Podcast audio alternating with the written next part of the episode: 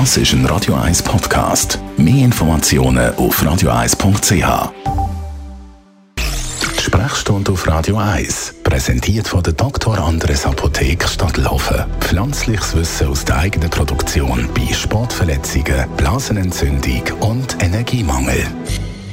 Radio 1 Arzt Dr. Merlin Guggenheim. Wir schwätzen heute über ein Thema, das durchaus kann der Grund sein für trennte Schlafzimmer. Es geht nämlich ums Schnarchen.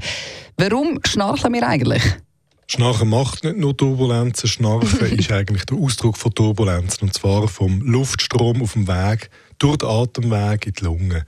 Äh, das kann verschiedene Ursachen haben. Äh, kann einmal an der Nase liegen, wo eine Nasenscheidewand verkrümmt ist. Mhm. Aber in aller Regel kommt das durch den Maulrachenraum, wo mit der Entspannung beim Schlafen äh, die Muskulatur schlaff wird und dann die Mundschleimhaut und vor allem das Gaumensegel kollabieren und dann wird es eng. Und gibt es dann eigentlich verschiedene Arten von Schnarchen? Ganz grob unterscheiden wir ein obstruktives und ein nicht obstruktives Schnarchen. Das nicht obstruktive Schnarchen ist einfach das, was Lärm macht, aber kein gesundheitliches Problem.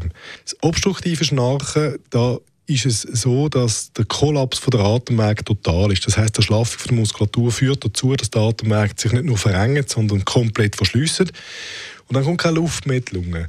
Und das führt dazu, dass man ähm, die sogenannten Arousals hat. Irgendwann realisiert der Körper, hoppla, ich habe keine Luft mehr und dann wacht man auf mit einem so lauten Schnarch, geht dann der Atemweg wieder auf. Ist das in der Regel, wo der Partner verschreckt. Mhm. Und dann schnarcht man wieder, bis der Atemweg kollabiert. Und die Zyklen, wenn die relativ regelmäßig sind, führen zu einer äh, schlechte Schlafqualität und langfristig auch zu gesundheitlichen Problemen. Hm, ich glaube, die wichtigste Frage, die sich alle stellen, ist, was kann man denn da dagegen machen?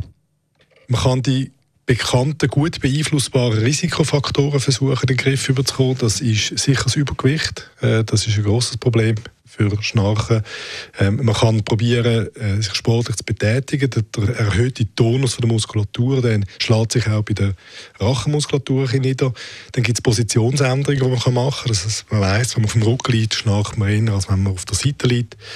Man sollte probieren, nicht zu rauchen, nicht zu trinken, also nicht alkoholisiert äh, oder mit, sehr, mit, mit, mit Promille im Blut ins Bett zu gehen. Man sollte keine schwere Mahlzeiten essen, spät. Und am Ende des Tages, wenn das alles nichts nützt, dann gibt es noch den Versuch, dass man das medizinisch therapiert. Das ist dann aber wirklich die letzte Möglichkeit. Ja, und leider relativ schlecht in der Evidenz. Man kann versuchen, verschiedene Spangen einführen, mhm. die dann die Atemwege offen halten. Aber sobald es dann chirurgisch wird, egal auf welche Art und Weise, sind die medizinischen Daten schlecht. Mhm, also wirklich ein sehr leidiges Thema. Der Dr. Merlin Guggenheim haben wir gehört zum Thema Schnarchen.